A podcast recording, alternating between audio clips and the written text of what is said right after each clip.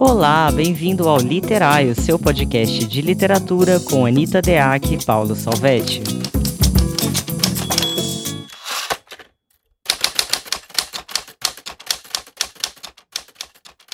Olá, bem-vindos ao podcast Literário, eu sou Anita Deac.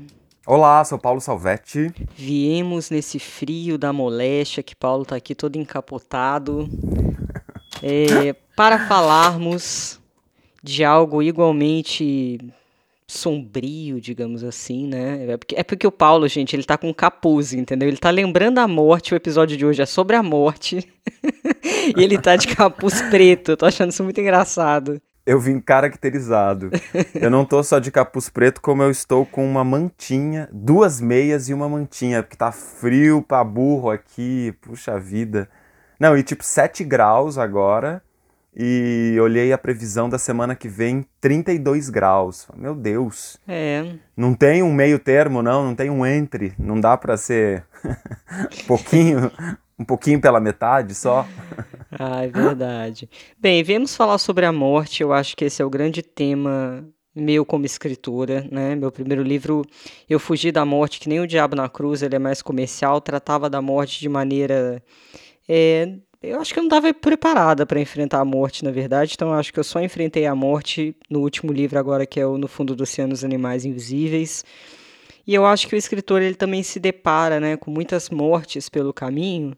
Eu vou querer já saber do Paulo, mas eu queria começar aqui trazendo uma coisa que eu achei bastante interessante para a gente abrir, que é o seguinte: tem um livro, um texto, na verdade, chamado Ideia da Morte, do livro Ideia da Prosa, do Giorgio Agamben, não sei se fala o nome dele assim, tá? Em que ele coloca que é, a Giorgio morte... Agamben é o italiano. Isso, isso mesmo.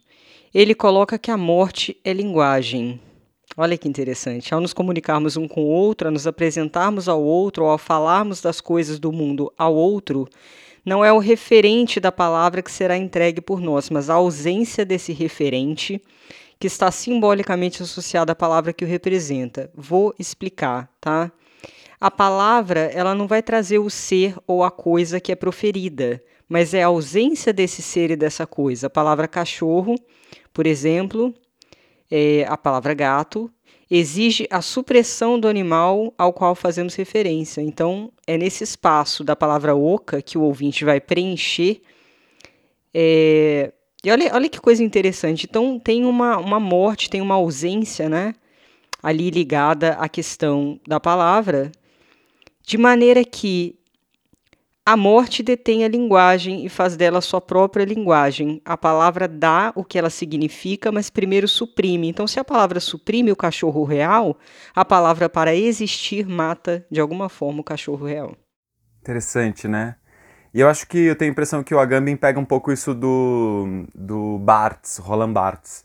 Roland Barthes também tem um ensaio, agora não vou lembrar o nome, mas é alguma coisa sobre luto é um livro que ele escreveu logo que a mãe dele morreu uh, e que tá, ele está tratando um pouco sobre essa ideia, né, de que a literatura pode ser um espaço de luto, né, exatamente nessa ideia aí que o, que o Agamben traz, porque a literatura seria um lugar em que as coisas estão sempre mortas, né, por, por alguma perspectiva sempre repletas de morte, né? sendo que eh, elas são uma morte em potência, a gente pode pensar assim, e é o leitor que vai ali de algum modo ativar, né, e, e preencher e colocar ali os seus sentidos, vai devolver para aquelas palavras, né, os referentes que elas, enfim, elas tiraram, né, mataram de algum modo para que é, estivesse ali como você está falando.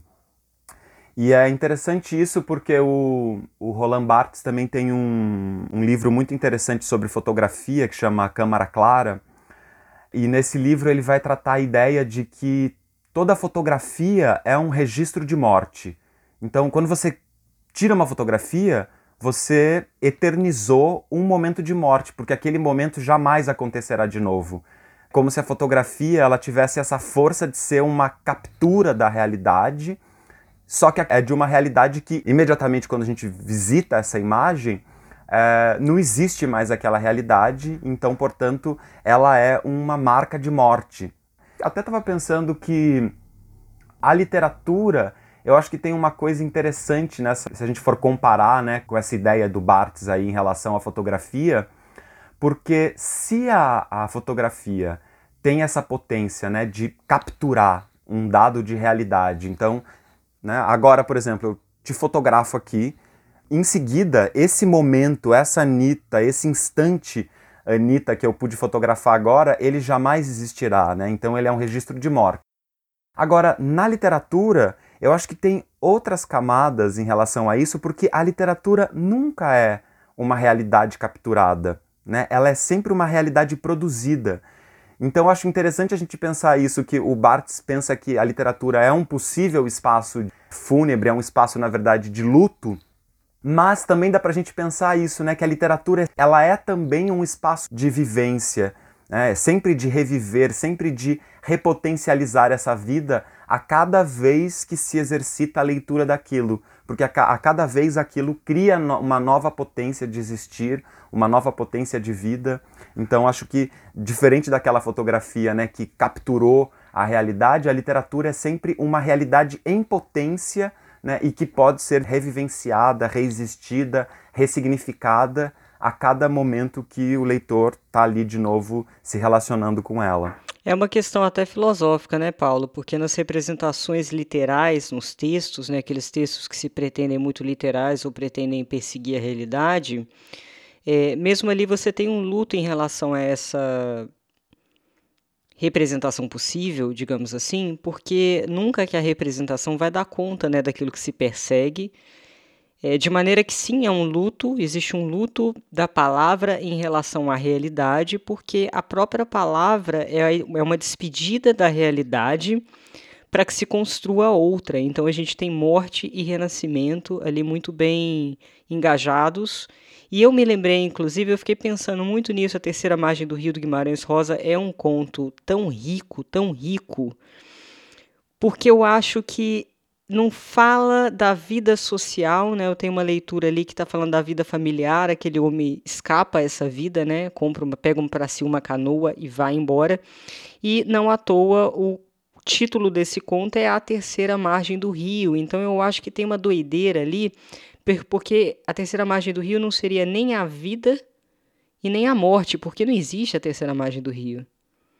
Né? O rio tem sempre duas margens, né? não existe um. Quer dizer, é, existe rio de três margens. Sim. Acabei de lembrar da fronteira tríplice, tríplice né, no Brasil que tem ali. Então acabou a minha interpretação, vou até mudar de tempo. não, mas não é o comum, né? Não é, a imagem que a gente tem são duas margens, né? É, eu acho que a terceira margem do rio é um entre. Eu, eu tenho a impressão é um que ele é um entre, é bem essa ideia de entre que a gente está colocando aqui, né? Exato. Nossa, você sabe que isso tem me, me atormentado, assim, constantemente na, na minha escrita atual, porque eu tenho pensado muito isso, assim, eu tenho buscado um exercício de escrita que eu estou inclusive chamando de uma escrita do entre. Eu estou buscando isso, pensando, inclusive o episódio passado a gente estava falando sobre isso, várias fichas depois foram caindo para mim essa semana, porque essa imagem aí da terceira margem do rio é de uma potência, né? E eu tenho me interessado por essa imagem da travessia, né? Então, a, a escrita enquanto esse processo de captura, não sei se captura, porque eu não quero chegar na ideia da representação, mas a, a escrita enquanto um estado, talvez, de travessia, porque a escrita ela tá sempre no entre também, né? quando a gente está pensando essa ideia que a gente já trouxe aqui diversas vezes e que eu acabei de pensar, né, quando a gente fala que a realidade da literatura ela não é a mesma realidade da vida, né? O espaço da literatura ele é um espaço outro, né? Ele é um espaço em que a própria realidade da palavra, a própria realidade da escrita, ela se basta. Claro que depois a gente vai estabelecer é, relações como leitores, se quisermos, né, de comparação. Então a gente vai, sei lá, se quiser fazer ali uma análise mais da ordem sociológica ou da ordem histórica, ou para escrevermos, a gente vai ter esses parâmetros, mas na essência a literatura vai se bastar naquilo que ela é. Então é, é nesse sentido que o que a literatura proporciona, né, enquanto um espaço de realidade, é uma realidade outra e que está entre a nossa realidade e, sei lá, uma não realidade. E por isso que eu acho que a literatura e a morte têm uma coisa muito, muito louca, porque a literatura ela é capaz de quebrar esse paradigma, que eu acho que é o paradigma mais fundamental, né, quando a gente pensa na nossa humanidade, que é o paradigma da morte, né? Quer dizer, a gente está sempre entre a vida e a morte. Só que na literatura, não. Porque na literatura, claro, as pessoas podem morrer, a gente pode contar, inclusive, não sei, é difícil a gente pensar em romances que não tratem, mesmo que ligeiramente, né, da presença da morte ou de uma consequência da morte, mas só que a gente pode sempre na literatura subverter essa morte. E essa morte, por exemplo, ela pode estar por vir para sempre, diferente da nossa. A nossa está por vir e uma hora vai chegar, a gente sabe. Na literatura não, esse por vir, ele pode durar para sempre. E é muito interessante esse poder, né? Ah, é lindo. Vamos aproveitar aí para o nosso primeiro convidado? Bora. Ele é o José Santana Filho, nasceu em Balsas, no interior do Maranhão, e vive em São Paulo desde 1982, quando se formou em medicina. Hoje ele atua como psicoterapeuta. Passou a infância em cidades à beira do rio Tocantins, cuja vivência usou como norte do seu primeiro livro, O Rio que Corre Estrelas. É autor da coletânea de contos O Beijinho e Outros Crimes Delicados e dos romances A Casa das Marionetes, finalista do Prêmio São Paulo na categoria Melhor Livro do Ano, e Flor de Algodão, semifinalista do Prêmio Oceanos. Seu próximo romance, Antônia, já está no prelo. Então vamos lá, o Santana Filho.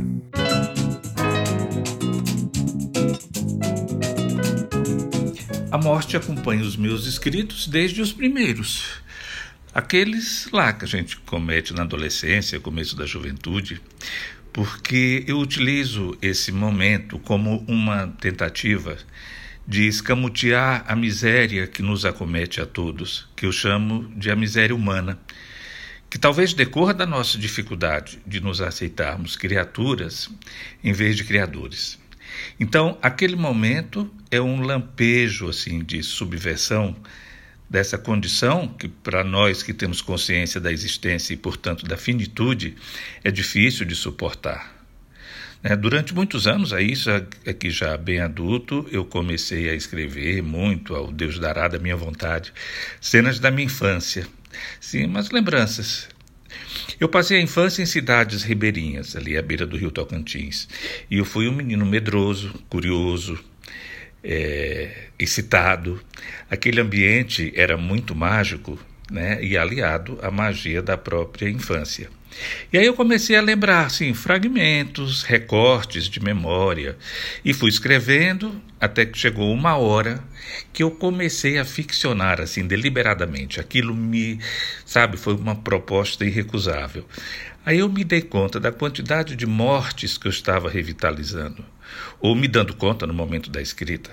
Né? A morte do Papai Noel, do Coelhinho de Páscoa, a morte de uma mulher que levava lamparina na cabeça e saía pela noite alumiando o escuro, o papai nos contava isso, até o dia em que eu me dei conta que ela não existia mais para mim.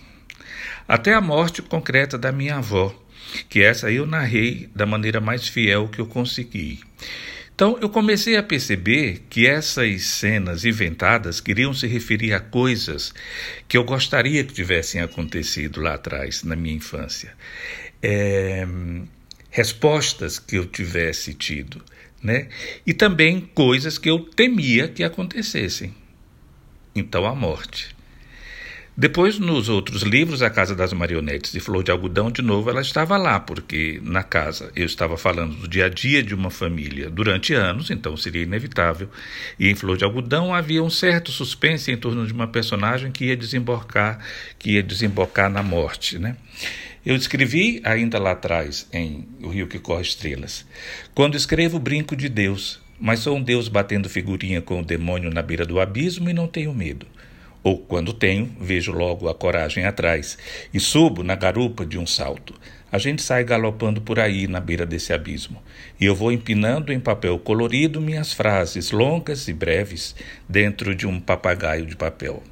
Pois bem, há personagens para quem a gente não deu conta de realizá-los integralmente. O Criador é como assim, se o Criador tivesse se antecipado ao destino deles, sabe? Então eles rejeitam a sua morte. Mesmo que não a morte necessariamente física, mas o encerramento daquele projeto onde ele se inseria, vivia, né? Portanto.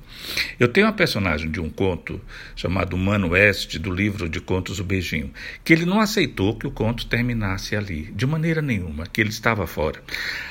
Ao ponto de eu ter escrito mais dois pequenos contos tratando dele. Isso 15, 20 anos atrás. Ainda assim não foi o suficiente esses duas, essas duas outras tentativas. Quando eu comecei a escrever o que deve ser o meu próximo livro, Antônia, ele se miscuiu, mas ele me solicitou de tal forma que eu comecei a dar umas cenas para ele assim paralelamente. Mas claro que eu não queria enfiar fé na misericórdia, eu precisava saber porque era que ele faria parte daquela história. E você sabe que ele estava coberto de razão. Ele de fato não tinha morrido, ele tinha um nome e eu ainda não sabia, apesar de já ter escrito tanto sobre ele.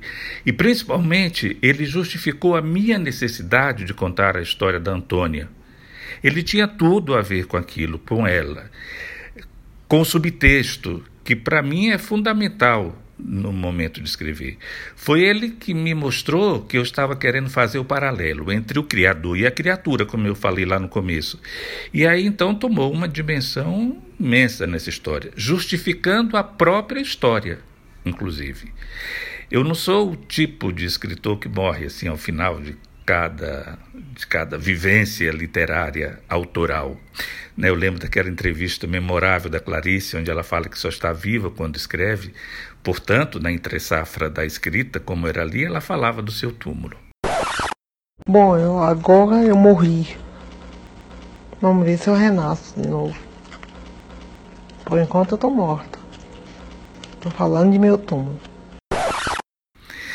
Olha, eu procuro manter o impulso vital, até porque eu acho que a escrita, mesmo tratando de morte, o que é inevitável na própria escrita, é uma manifestação do impulso vital. Eu, na verdade, não almejo mais a imortalidade, né? mas talvez encontrar o tamanho exato da frase, que dá alma para essas pessoas de papel. Com o tempo, eu fui descobrindo que viver é mais exuberante do que ser imortal. Olha que maravilha. Ele fala tão bem quanto ele escreve, né? Um belíssimo depoimento. É, lindo, né? E eu achei muito bonito quando ele falou que ele se deu conta de que revitalizava mortes em suas obras. Muito bonito, adorei. Achei linda essa frase. E é verdade, né, Paulo? Porque ao se lidar com a morte, de alguma maneira você traz vida a essa morte. Achei lindo também o trecho né, do Rio que Corre Estrelas que ele leu. E também uma outra frase dele: há personagens que a gente não dá conta de realizar completamente. Então ele achou que um personagem dele tinha morrido, na verdade não tinha, pulsava, vivia.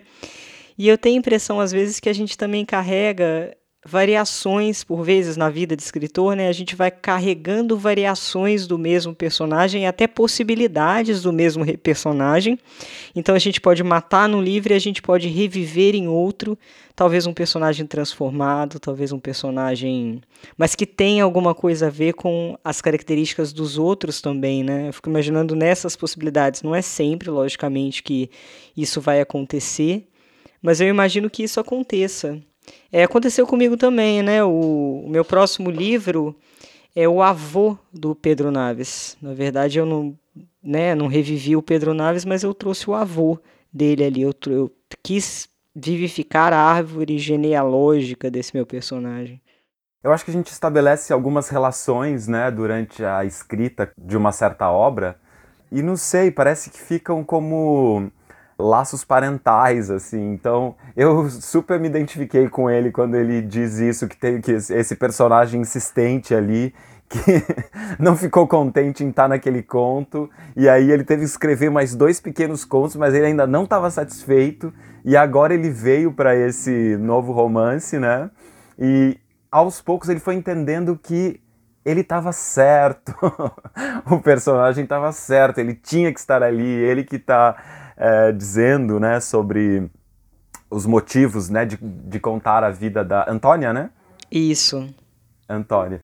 Enfim, é, eu achei muito interessante porque eu também tenho a impressão que alguma coisa ali no Cara Marfisa, se eu quiser um dia, enfim, eu posso desdobrar outras, enfim, tem, tem personagens ali que passam por aquela história, mas que poderiam se desencadear em novas histórias e também manter, né, de algum modo, a, aquelas vivências que eu coloquei em potência ali, que eu deixei pulsando. Sei lá, às vezes é, é, é bom também ter isso e deixar parado ali, porque isso serve para a própria história se proliferar em si, né? Mas às vezes é interessante também pensar isso, que pode sim né, ter continuidade, ter é, extrapolação. Né? E acho que isso também diz uma coisa interessante né, na relação da literatura e da morte, porque, como eu estava dizendo uh, no começo, a literatura ela estabelece novas possibilidades de vivência. Né, novas possibilidades de, de existir, né?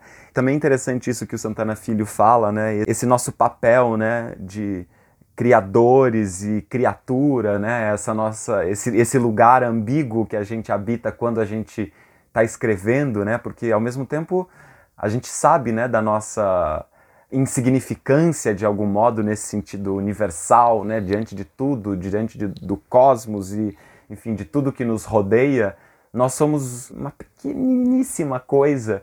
Mas quando a gente está ali nessa ação, né, da escrita, a gente um pouco tem esse esse pequeno poder, né, de dar vida, de criar, de edificar pessoas e, e existências, né?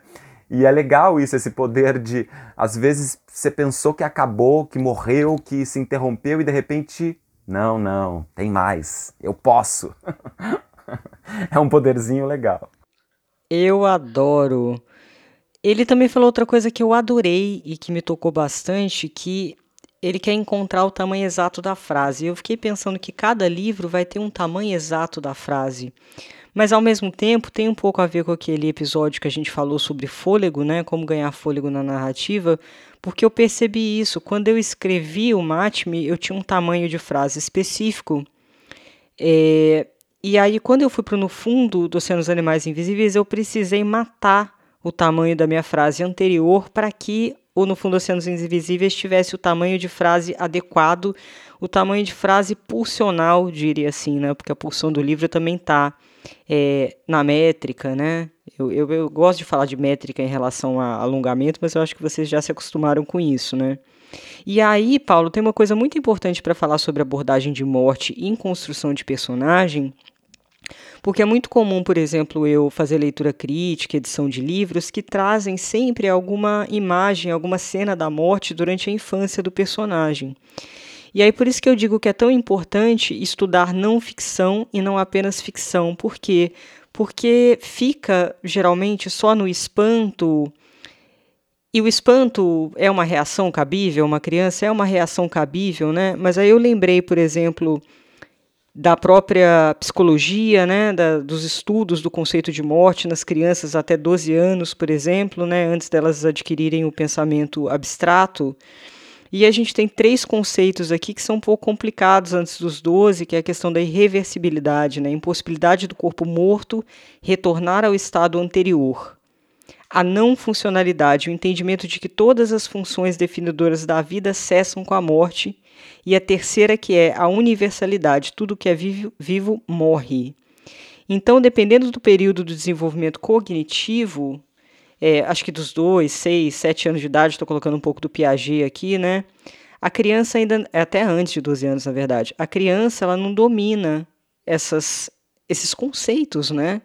Então, quando ela passa por uma perda em função da morte, ela precisa ser informada sobre esses conceitos, ela precisa entrar em contato com conceitos, porque o que, que a criança é nessa idade, né? É um processo ainda egocêntrico, tem ainda a sensação de onipotência, tem o sentimento de culpa. Então, eu não vejo isso sempre nos livros, geralmente eu vejo só o espanto e não se desenvolve essa coisa da onipotência e do sentimento de culpa que é muito, muito presente em crianças, por exemplo, que perdem né, parentes, entes queridos. Quando meu bisavô morreu, eu convivi bem proximamente com o meu bisavô e a minha bisavó. Aliás, duas das minhas bisavós tiveram bastante presentes na minha infância. eu acompanhei então a morte do meu bisavô e de duas bisavós. E quando meu bisavô morreu, eu acho que eu devia ter uns. Ah, agora não estou bem certo, mas acho que devia ter uns oito anos, mais ou menos. E, ou sete ou oito. E ele morreu um dia antes do meu aniversário. Então foi o dia do, né, do funeral, e eu, eu lembro que eles moravam numa outra cidade, e eu fui ficar na casa de uma tia. E quando eu voltei, eles foram me buscar à noite, né? E no dia seguinte seria meu aniversário. E aí, o meu comentário sobre. Minha mãe depois me contou isso. O meu comentário sobre a morte do meu avô era: agora no dia do meu aniversário todo mundo vai lembrar da morte do meu avô. então, eu tava... Nossa, Paulo, que loucura, que medo, porque eu tenho um livro que está na gaveta, que eu ainda vou voltar a ele, que tem exatamente uma, uma história dessa. A, a menina, a avó dela morre exatamente isso. A avó dela morre no dia do aniversário dela. No, no seu ah, caso, é? foi um dia anterior, é isso? Foi. Um e antes. aí ela fica puta, porque a mãe dela não deixa ela comemorar. Olha só. E aí, só para pensar que, de fato, claro, né? Provavelmente eu tive ali uh, alguma consequência de espanto de observar as pessoas, mas não era um espanto meu, né? E não foi uma coisa que me marcou assim, ai meu Deus, primeira morte que eu. E foi a primeira morte que eu acompanhei, mas ainda não tinha para mim essa cultura né, que a gente tem do, da perda, né, o, que, que, a, o que, que uma morte significa, qual que é a relevância disso.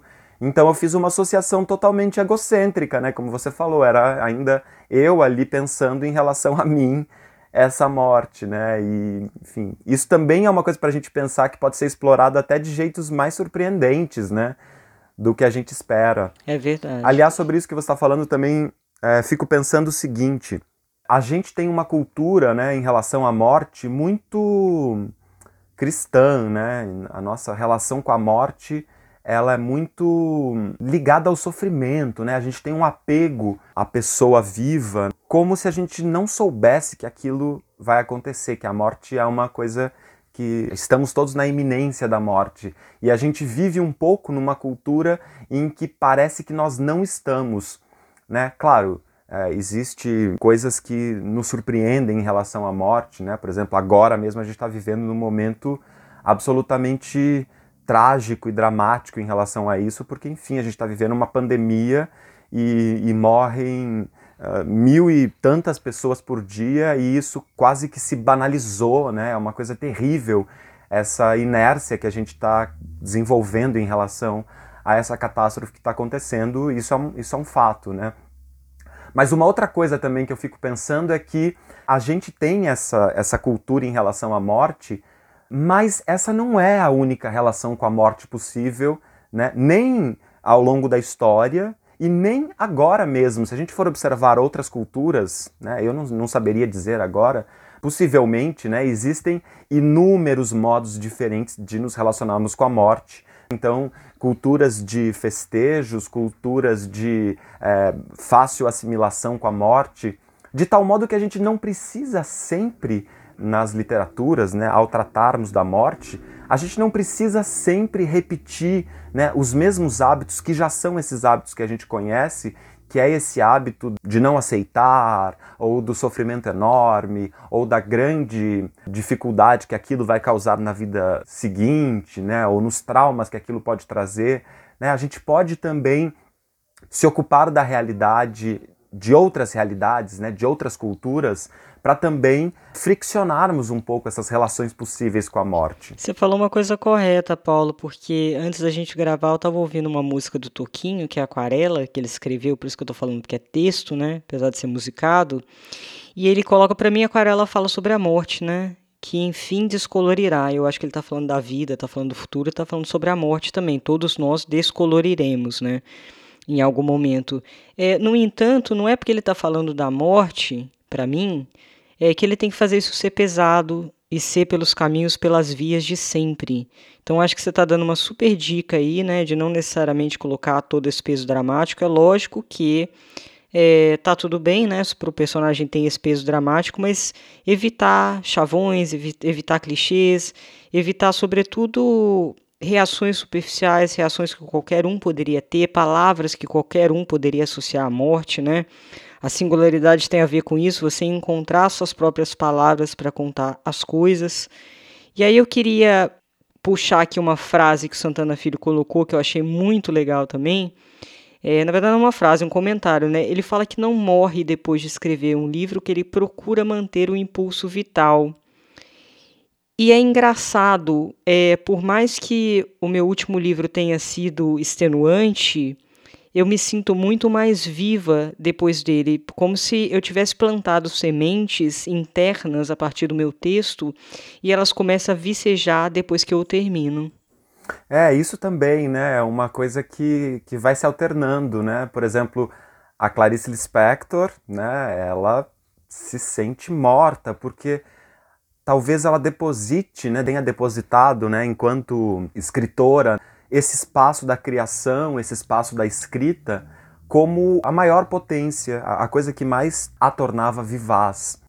Eu, por exemplo, tenho uma relação de também de vivacidade, assim, é porque é uma alegria conseguir terminar. Né? Às vezes é o momento final ali, você conseguir dizer sim, está pronto é uma coisa tão, tão sofrida, né? Quando você está ali corrigindo aquelas páginas, lendo ali, ai meu Deus, já está impresso, conferindo ali as provas e tal.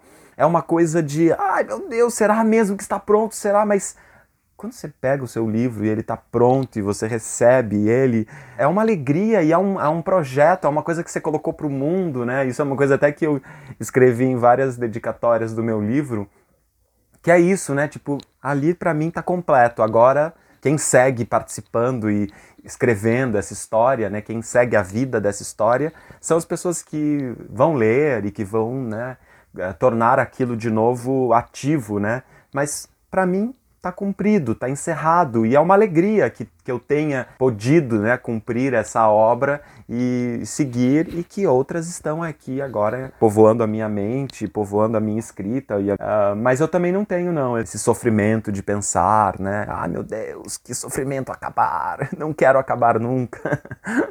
não quero acabar rápido também, mas sem apegos. Sim. Ah, eu acabei de me lembrar que tem uma dica de construção de personagem maravilhosa em relação a tratar da morte de algum personagem é, em relação a outro, sobretudo também quando você tem um narrador personagem, que é o seguinte: tenha em mente que a morte do outro não é exatamente só a morte do outro. É uma morte da nossa ideia do outro, do nosso contato e dos nossos contratos com o outro. Portanto, uma maneira de internalizar essa morte, de transformar essa morte de um pai, de um avô, né, sendo criança ou não o personagem, você vai ter que mexer também nas estruturas internas dele.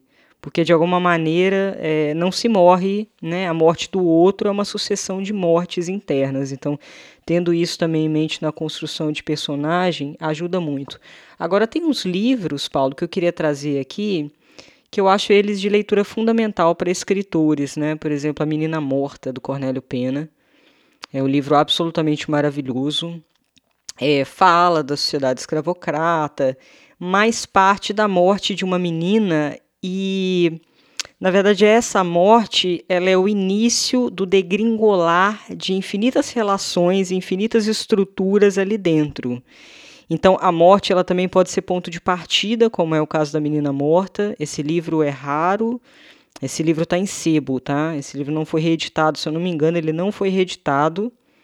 E aí tem outro livro também que eu traria, né? Aqui que eu acho sensacional, que é o A Morte de Van Illich, né? Do Tolstói. É, o ah, Otto Maria Capô, inclusive, acha que é a obra-prima do Tolstói, né? Em vez de Guerra e Paz, ele prefere A Morte de Van Illich. E eu acho, ah, eu esse livro também. maravilhoso e fundamental porque o personagem ele cai de escada, assim, uma, uma, uma, história, né, uma coisa muito simples que acontece com ele, tem uma espécie de concussão, digamos assim, e vai piorando, piorando, piorando. E aí se fala dessa coisa, os questionamentos do personagem conforme ele vai piorando, eles vão se adensando. Então a possibilidade da morte é uma construtora e ela é um vetor na psique desse personagem. É uma coisa maravilhosa. Esse mote, né, do, da morte enquanto um estado de revisão da vida, né? E não só, nesse caso dele, não só da vida dele, né, mas da vida, né, da, filosoficamente, isso é uma potência gigantesca. Uma coisa, já que você está aí na onda de sugestões, é, em relação a isso, né, como a literatura pode ser um espaço de tentar criar, desdobrar essas relações que a gente já vive com a morte, criar novos estados. Fiquei lembrando de alguns contos da Lígia Fagundes Telles, e ela trabalha esses limites da morte nesse estado de recriação da nossa relação cultural com a morte. Por exemplo, naquele conto, acho que a Barca de Natal, que se chama, que é a mãe que está carregando o filho e esse filho tá morto, a gente tá achando que ele tá morto, né? A, a narradora tá olhando para ele e tá vendo que ele tá morto. De repente ele não tá morto, quer dizer, tá tudo certo que ele tá morto, mas ela reverte isso.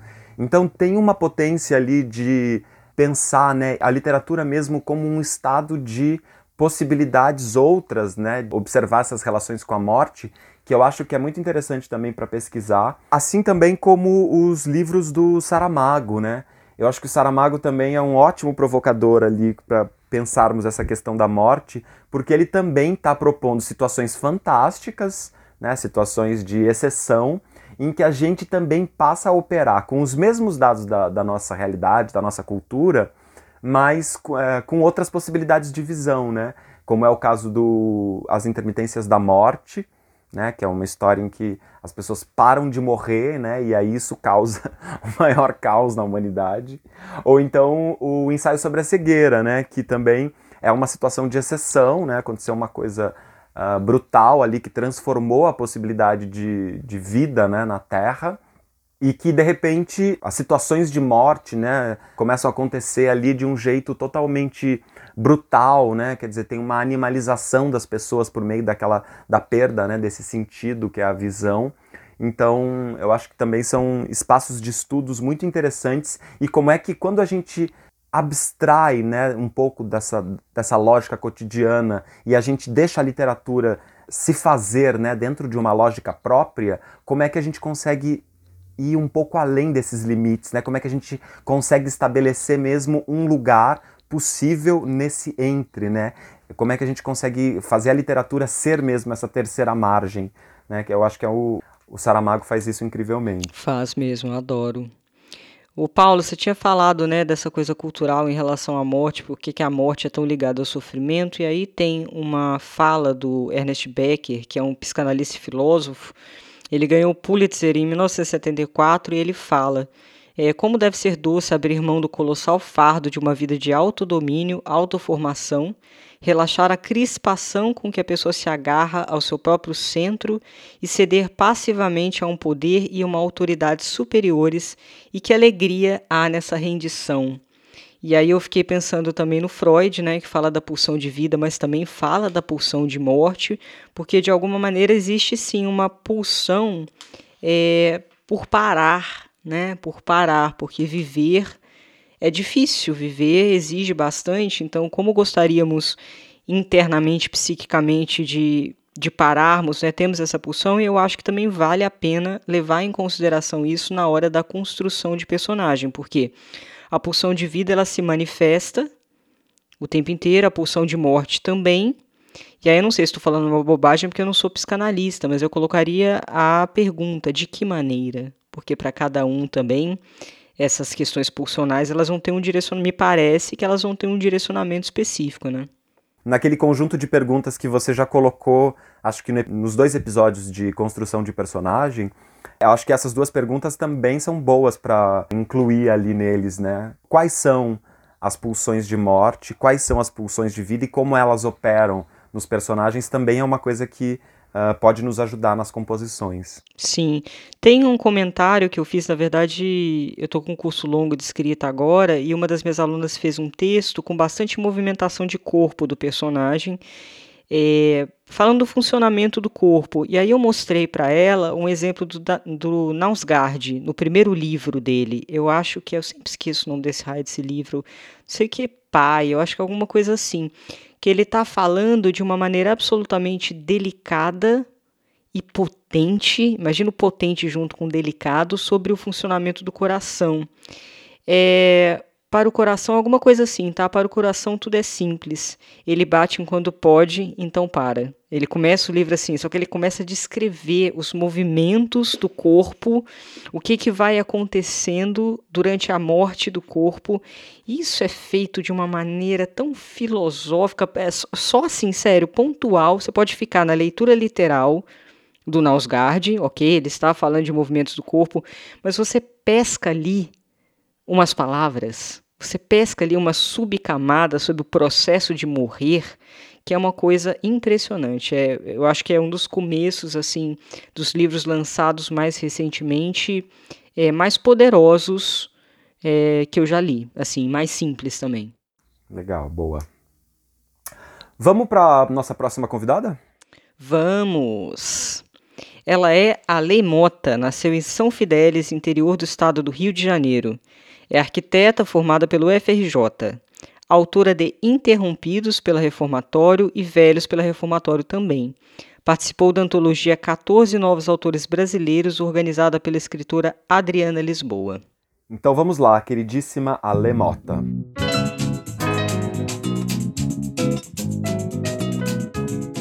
Olá, Anitta. Olá, Paulo. Olá, ouvintes do Literai, esse podcast que eu gosto e ouço tanto.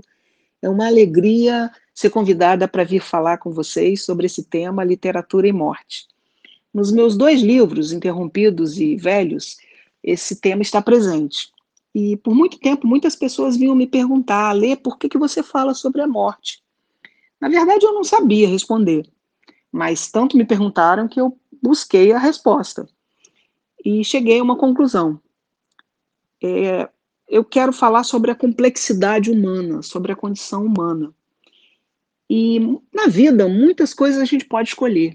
A gente pode escolher qual podcast vai ouvir ou não vai ouvir, qual livro a gente vai ler ou não vai ler, é, que lugar a gente vai ou não vai, né, qual viagem vai fazer ou não vai fazer, mas a gente não pode escolher morrer ou não morrer. Todos nós vamos morrer. Não sabemos quando, não sabemos quando, mas é inevitável. A morte é inevitável para todos nós. A gente não pode fazer essa escolha. A morte é algo que está aí para todo ser humano. Nós somos finitos, nós não somos infinitos. E como eu quero lidar com a condição humana, a morte veio naturalmente para mim escrita. É, e é interessante, é rico demais, é, demais, demais, demais as reações que, que acontecem diante da morte ou da sua aproximação, tanto na vida quanto na escrita.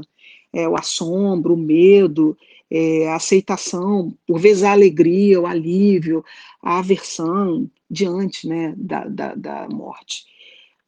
É um tema muito impactante. A perversidade, quando se é um instrumento que provoca a morte, é uma riqueza muito grande de sentimentos e reações. É imenso assim o terreno da possibilidade, de possibilidades para tratar é, quando a gente está falando da morte.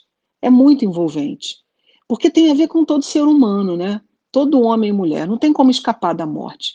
Nós, todos, todos nós, lidamos com perdas de família, de, de amigos, eh, de, de, pessoas que nós amamos. E a gente sofre com isso, né? São, são sustos que a gente leva, notícias ruins que deixam a gente assim completamente sem, sem saber o que fazer, sem, sem saber como lidar com a situação.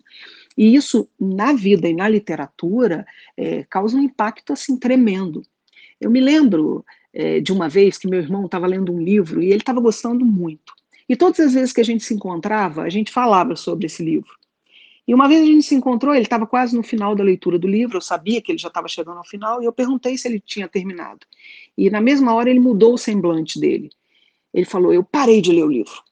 Falei: Ué, mas por que, que você parou? Você estava gostando tanto? Ele falou: Eu parei e eu estou zangado com o autor. Estou zangado porque ele matou o personagem que eu estava gostando mais. E ele não podia ter feito isso. Eu amava aquele personagem. E eu caí na risada. Eu caí na risada porque é exatamente isso. É, a, a, morte daquele personagem mudou toda a dinâmica da história. E mudou tudo para o meu irmão. Deixou meu irmão completamente frustrado, completamente devastado. Aquela morte é, na literatura devastou meu irmão, como na vida devasta a gente também. É isso que a morte causa na gente, né? O meu irmão que estava amando aquela leitura foi obrigado a fechar aquele livro, se zangar com o autor, se chatear com aquela morte daquele personagem que já estava tão, com quem ele já estava tão envolvido Claro que depois ele abriu o livro, é, terminou a leitura, mas ele teve aquele momento de luto, de chateação, de, de, completo impacto e susto, e isso que a morte causa, né? muda toda a dinâmica. Isso é incrível, incrível. Não, não, quer dizer que seja algo feliz e sensacional num sentido bom, mas é muito grande. E, e, isso é que a morte é um tema muito grande e funciona muito na literatura como na vida, né? É grande demais, muda, muda a história das famílias, das amizades. A morte causa buracos, né? Fendas, lacunas e, e faz isso na vida e na literatura, né? É, eu escolhi no meu projeto de escrita é, tratar da morte é, com surpresas, com sarcasmo, é, porque a morte, a morte, ela pode ser muito assustadora para muitas pessoas, pode ser muito tranquila para muitas pessoas, mas para todas as pessoas ela é inevitável. Né? E é isso, a morte. É, agradeço muito a você, Anitta, a você, Paulo, e a todos os ouvintes e deixo um beijo para todo mundo. Muito legal, então, a Lemota aí, que também é nosso ouvinte, que Aliás, hoje a gente está aqui numa coleção Jabá Reformatório, né? Total. Todo mundo, é a festinha da reformatória esse episódio.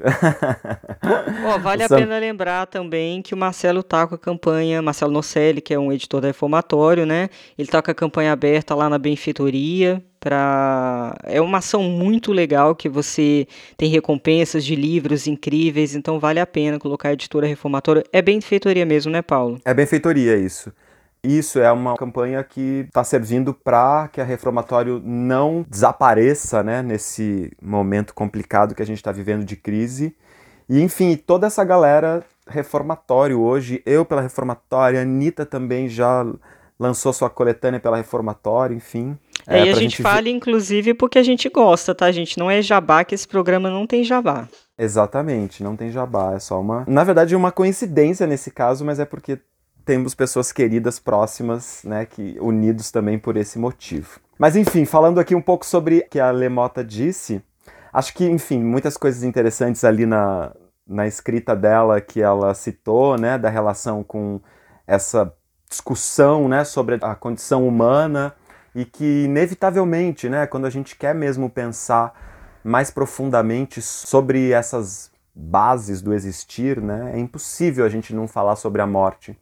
Mas eu acho interessante que a lei ela escolhe esse limiar da morte é, para falar de um jeito interessante, porque tem um deboche, tem uma ironia e tem um, um humor que ela consegue extrair disso, que eu acho uh, coloca um pouco a temática da morte, né, o trabalho com a morte, nesse lugar aí que é um pouco tirá-lo da obviedade, né? Então, no Velhos, né, que é esse livro que eu tô falando, são contos muito curtos, né? São microcontos, todos muito rápidos, todos com personagens velhos, claro, e por isso todos muito próximos da morte, mas ao mesmo tempo eles têm esse humor, eles têm esse, essa ironia, né?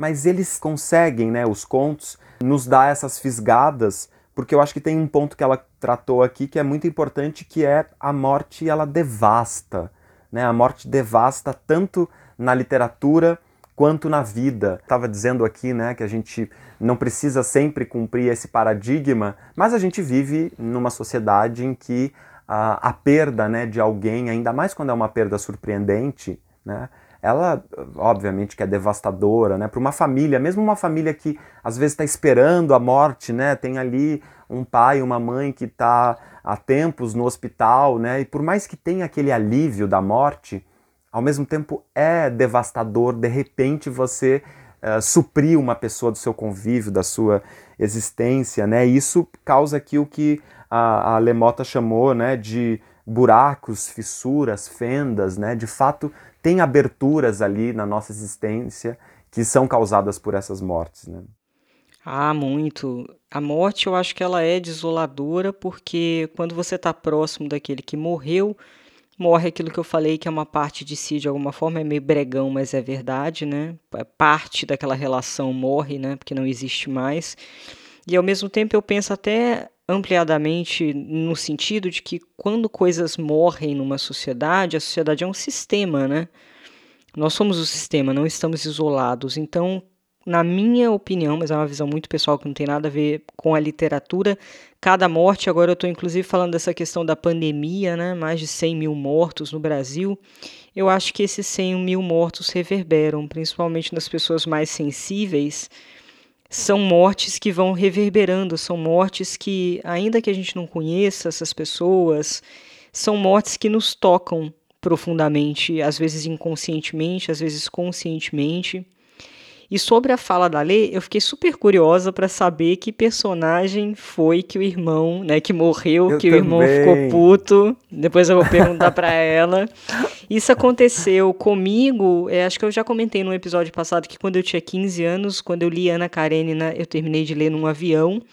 E eu chorava horrores, porque aquela cena da Ana Karenina se jogando do trem, Aquilo ali me marcou tão profundamente.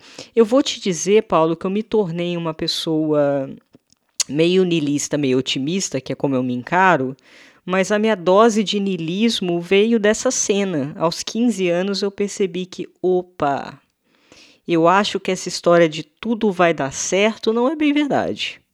Olha o poder da literatura. É bastante. É bastante poderoso. É forte, né? Estava pensando um pouco sobre tempo, né, sobre as temporalidades na literatura e um pouco sobre esses domínios do tempo. Estava pensando um pouco que no dia a dia, né, agora mesmo, né, nessa situação de pandemia, os tempos, né, eles são diferentes, são mais dilatados, né, e tem horas que, sei lá, às vezes eu paro para pensar e falo assim, nossa gente, março, abril, maio, junho, julho, agosto, todos esses meses eu aqui fechado em casa. Parece, ao mesmo tempo que passou muito rápido, eu penso que é um tempo muito grande essa questão da relatividade do tempo, né? Na literatura, um modo, né, de a gente estabelecer um pouco esse domínio do, do tempo tem a ver também com o tanto de atenção que você coloca numa determinada coisa. Se eu tô, por exemplo, muito ansioso esperando alguém, é capaz que esse tempo demore mais para passar porque a minha atenção está mais concentrada, né?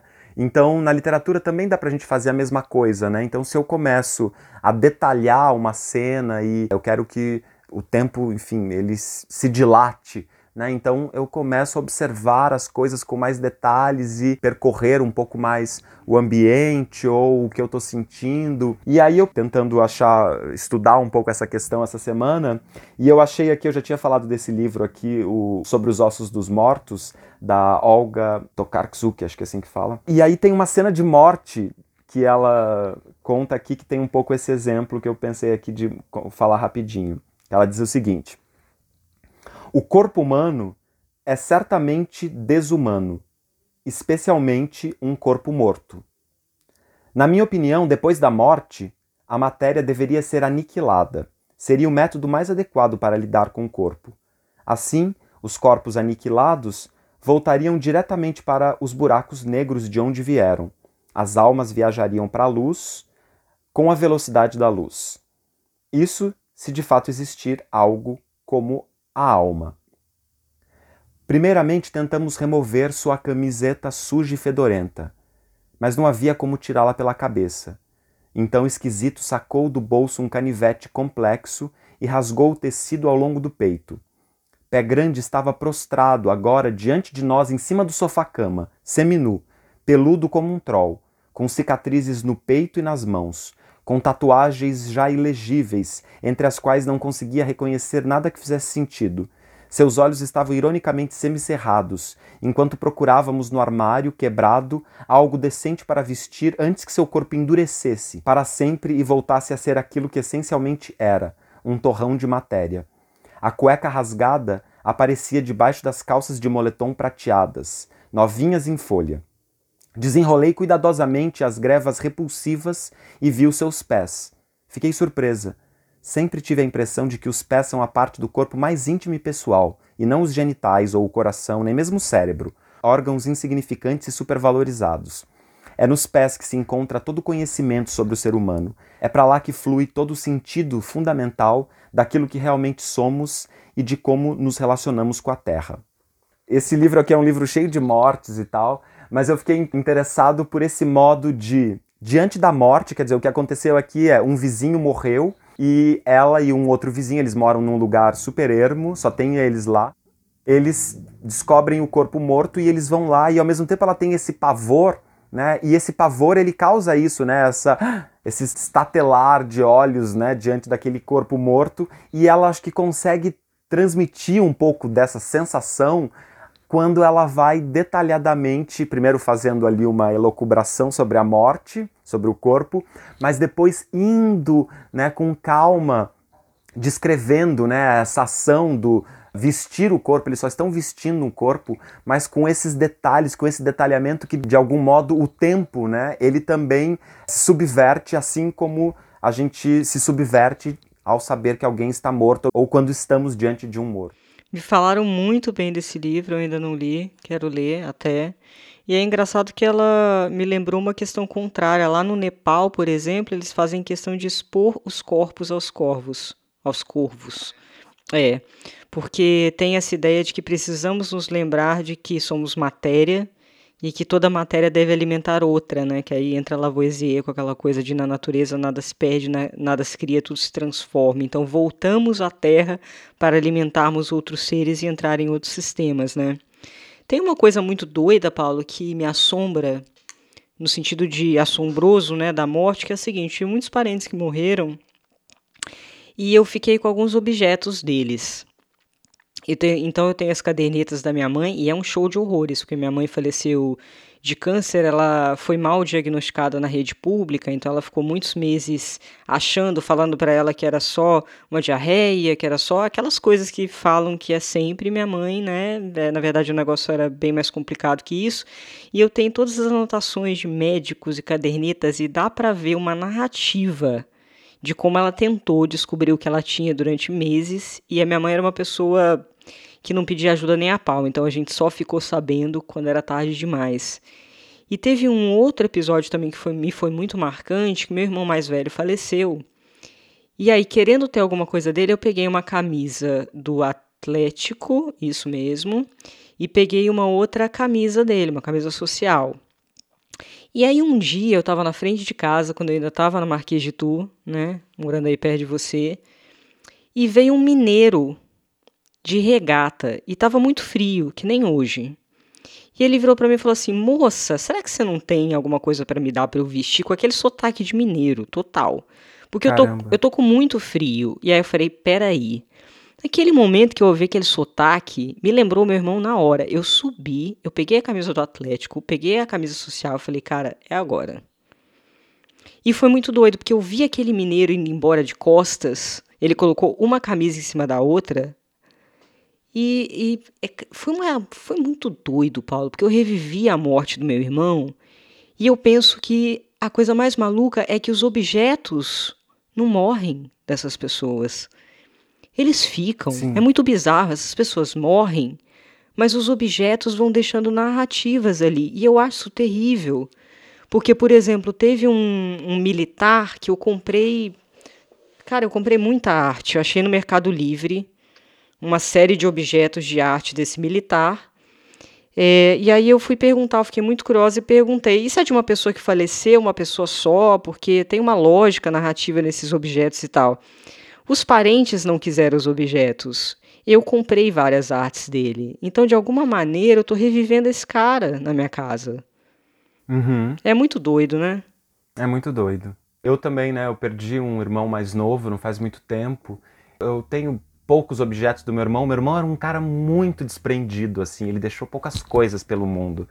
Mas ao mesmo tempo, eu tenho equivalentes a, ao que seriam os objetos do meu irmão, que é, por exemplo, meu irmão tem ainda Instagram. Nossa. E ele tem ainda Facebook. E tem isso, sabe? Tipo, às vezes eu entro lá e dou uma olhada, assim, tem essa, tem essa conexão, né? Então, isso também é um jeito, é uma narrativa, né?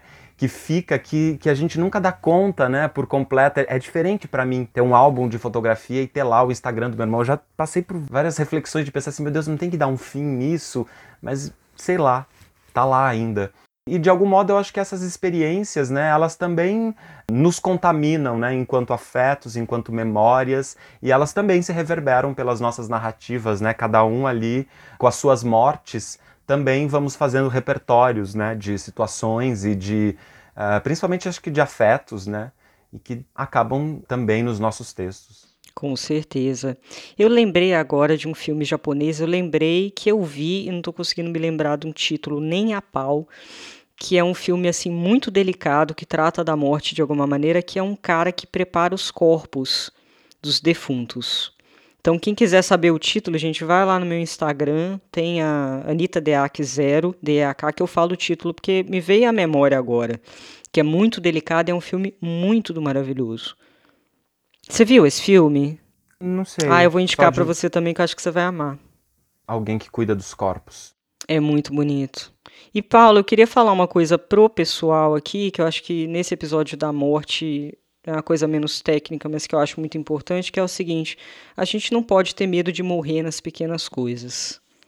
Para ser um autor assim que vai profundamente nas coisas, é, você tem que se preocupar, na minha opinião, sobretudo com as pequenas mortes necessárias, com as grandes mortes necessárias, é, com a morte das suas idealizações que você faz em relação a você mesmo como autor, porque você vai descobrir de repente um bando de coisa ali no processo, você vai ter que ter é, abrir mão da idealização para chegar num lugar de escrita satisfatório, enquanto você se apegar à idealização e não tiver ainda o processo construtivo, né, que demora às vezes anos, vai ser complicado. Então é terrível falar isso, mas assim, no bom sentido, logicamente, eu desejo que vocês morram muitas vezes para vocês poderem nascer, né? Clichêzão, mas é isso. Assim como o texto, né, Anitta? Tem tanta coisa que tem que morrer antes de surgir o texto, né? Tanta coisa que você joga fora, tanta passagem que você está pegado, mas que na verdade não é para estar tá ali, que não faz parte, que não compõe. Então a gente tem que aprender tanto a morrer quanto a deixar as coisas morrerem e saber que isso também é movimento e, e é movimento de vida. Com certeza. De seguir. Bem, que filosóficos, hein? Nossa!